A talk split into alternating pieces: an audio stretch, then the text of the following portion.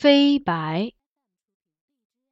自公主定亲后，每逢节庆，除宫中立赏外，苗淑仪与李国舅家还要互赠礼品。庆历七年岁末，苗淑仪见我年岁渐长，且又是公主身边指应人，便把送正旦礼往驸马家的任务交给了我。虽有一面之缘，驸马李伟见了我，并无多做表示，仍是很沉默。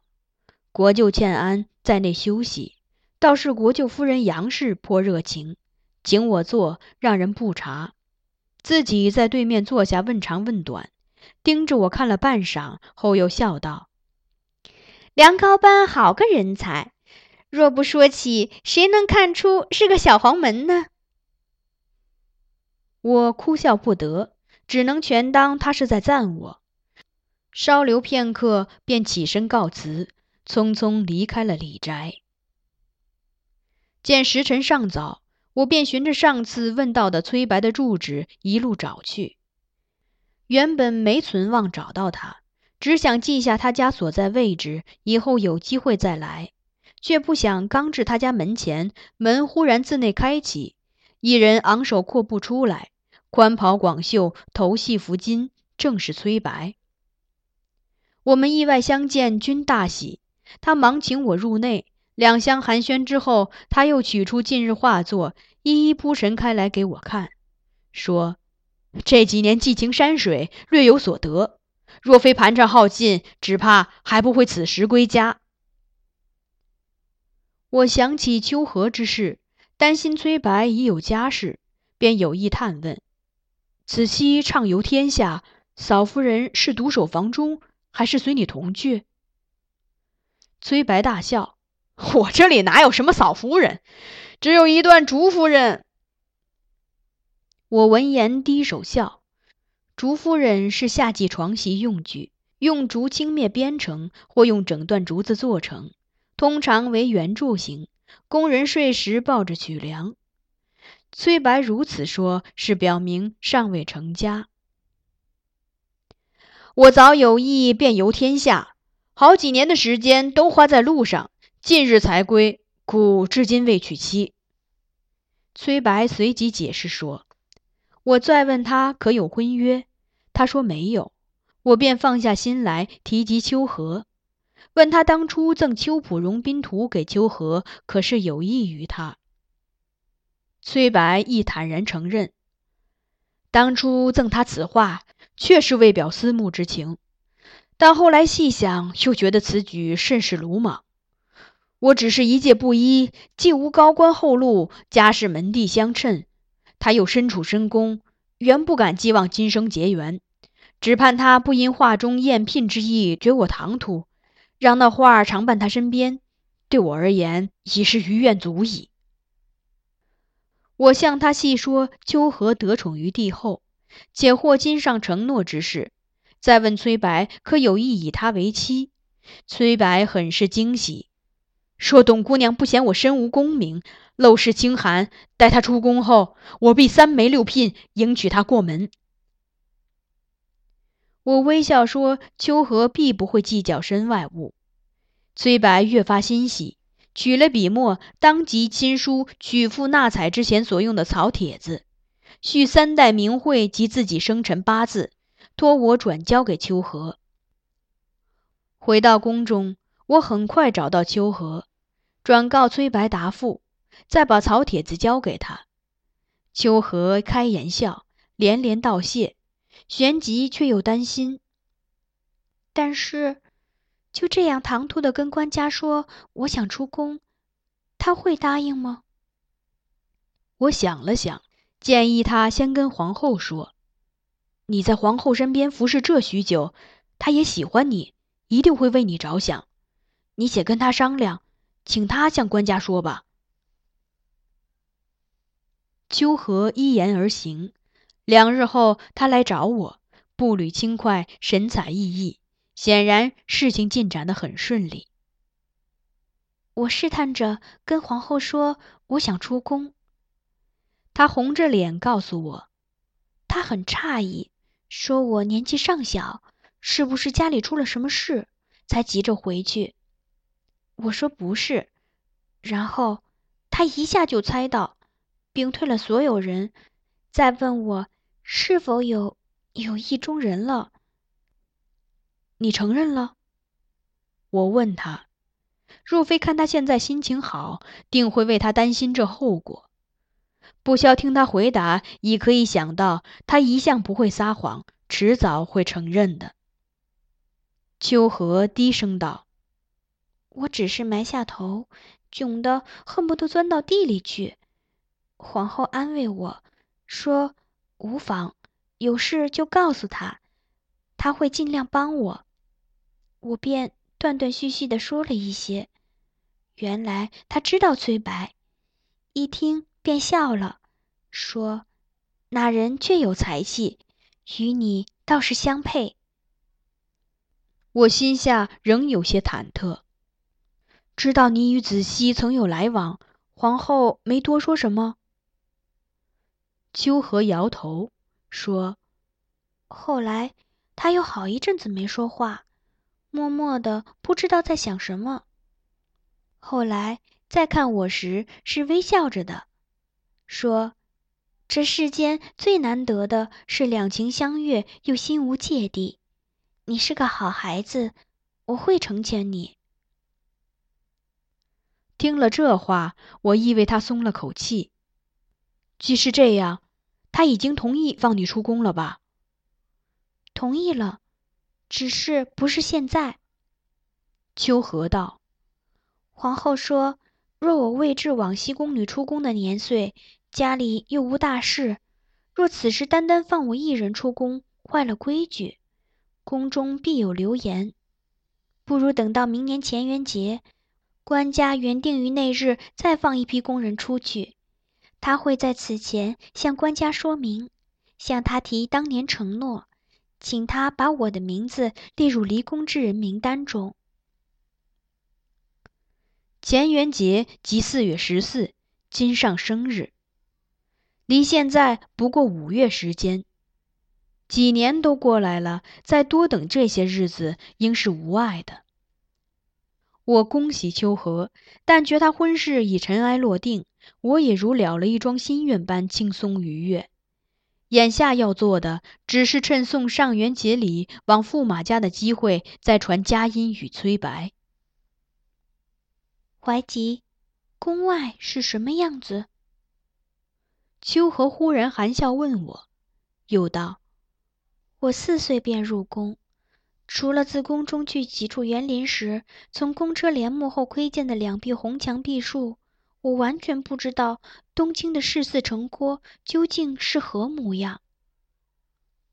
我一时不知该从何说起，也不想告诉他我此前的宫外之行其实如同梦游。那一幕幕市井民俗、人间繁华，仿若一幅长篇绘卷。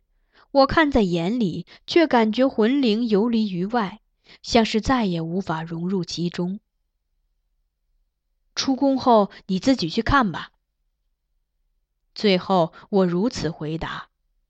以后有子熙陪着你，你想去哪里都是不难的。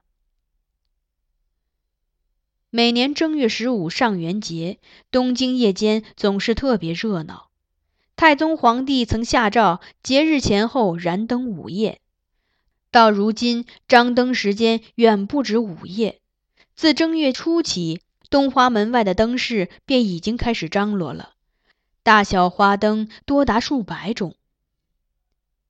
最壮观的灯饰景象是在宣德楼前，那里会列出大型山棚彩灯，山幡上画神仙故事。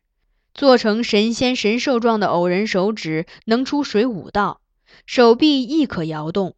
彩灯点亮时，左右金碧相射，锦绣交辉，景观灵动。左右城门上又各以草把覆成细龙之状，用青木遮笼，其中密制灯烛数万盏，随龙体蜿蜒，灯火交映时如双龙飞走。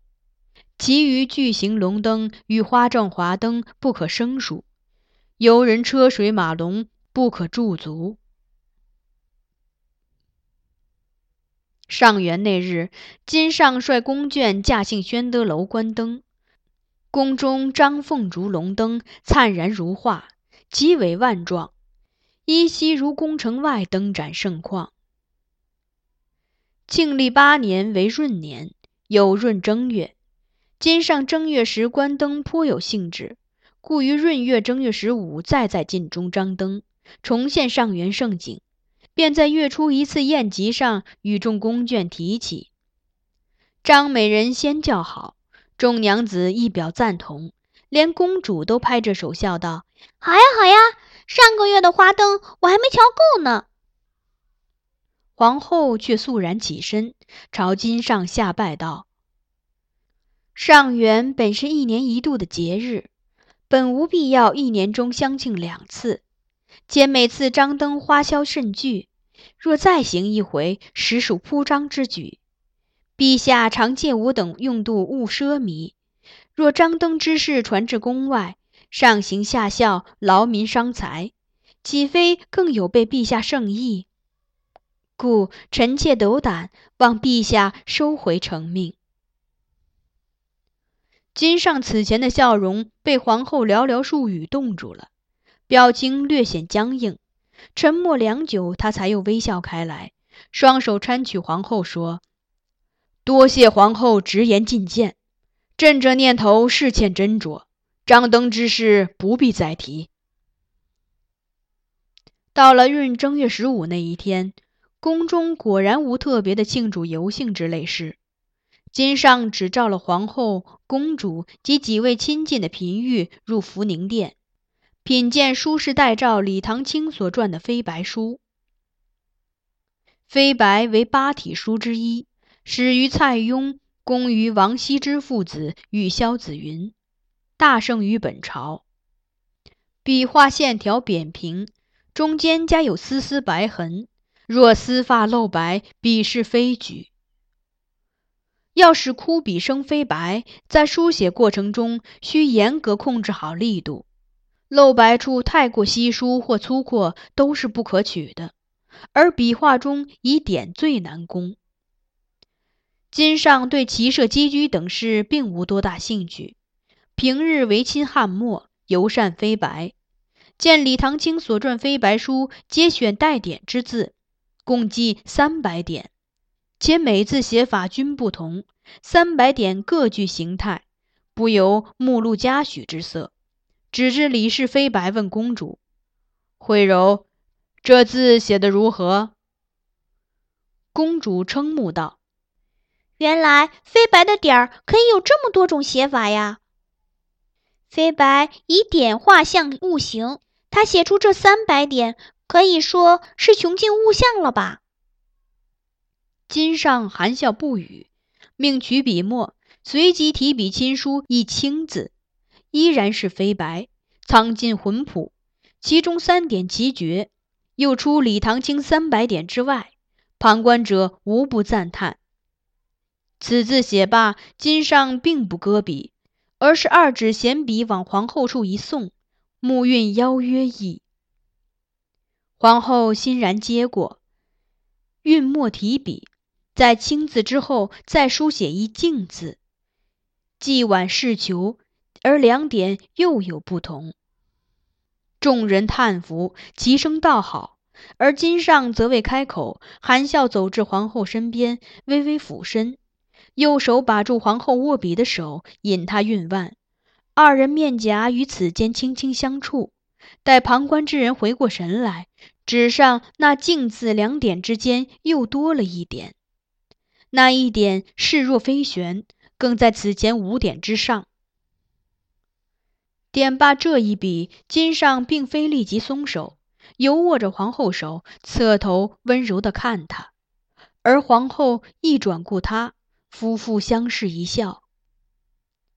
金上此刻凝视皇后的神情，是我从未见过的。在我印象中，他亦未曾用这种目光看过苗淑仪等嫔御。温柔二字其实并不足以形容此状。他与皇后相视之际，目色澄净，眼底通明，仿佛都能探到彼此心里去。那一笑又如此默契，似多少深意尽在不言中。于是，忆及当年公主雨夜所言皇后时，我不禁想：其实皇后未必是那么穷的吧。但随即想起此前金上纳范姑娘之事，以及她反问苗娘子的“你定要天下七里皆姓曹”，我又有些糊涂。看不懂他对皇后到底是何态度。皇后似乎一直以来都不曾获过圣宠，甚至金上当初想立的皇后也不是她，这在宫中并非秘密。金上的原配皇后郭氏为张宪太后选立，金上并不怎么喜欢。当时金上专宠另一位美人张氏。张氏婚后又宠上阳二美人，郭后愤懑，与二美人屡有争执。一次，尚美人在金上面前对皇后有抵触之语，皇后大怒，上前劈美人颊。金上为美人遮挡，郭皇后收手不及，不慎误劈金上脖颈。那时张宪太后已崩，金上再无顾忌，遂怒而废后，诏封郭氏为静妃。欲经冲庙仙师，赐名清雾，出居宫外。群臣反对金上在现有嫔御中选立继后，说以妾为妻，嫡庶倒置，万万不可。废后不久，金上召聘曹彬孙女入宫，但并未立即封后。那时，金上属意于一位绝色美人，寿州茶商陈氏女，但诸臣接连上书。不许金上以见者正位中宫。陈氏女父亲号子成，子成使原是衙吏侍卫职官名。当时的勾当御药院宦官严世良求见金上，问他可知子成使是什么官？金上说不知。严世良遂道：“子成使乃大臣家奴仆官名。”陛下若纳奴仆之女为后，岂不愧对公卿大夫？金上醒悟，命陈氏女出宫，最后选立世家女曹氏为后。皇后的飞白是入宫后才练的。苗淑仪后来告诉我，偶有服侍官家写字的机会，她就睁大眼睛默默的看。回到自己阁中，便夜以继日的反复练习。有天，官家经过她居处，见她正在房中挥毫练飞白，字也写得洒脱可爱。官家一时有了兴致，手把手在教他。几天后，便照立他为皇后了。帝后的行意生于飞白中。故在金上看来，皇后最动人心处是陷于挥毫之时吧。此后三日，金上皆留皇后宿于福宁殿中。听到这消息，我竟然有些开心。金上肯接纳皇后谏言，又与皇后日益亲近，那么将来皇后跟他提秋和出宫之事，他应不会拒绝。上元节前，我已转告崔白皇后的答复。目前看来，一切水到渠成，似乎所有事都在朝着那个预定的方向完美的进展着。但不知为何，还在这样想着时，我的心忽然毫无理由的砰砰跳了几下。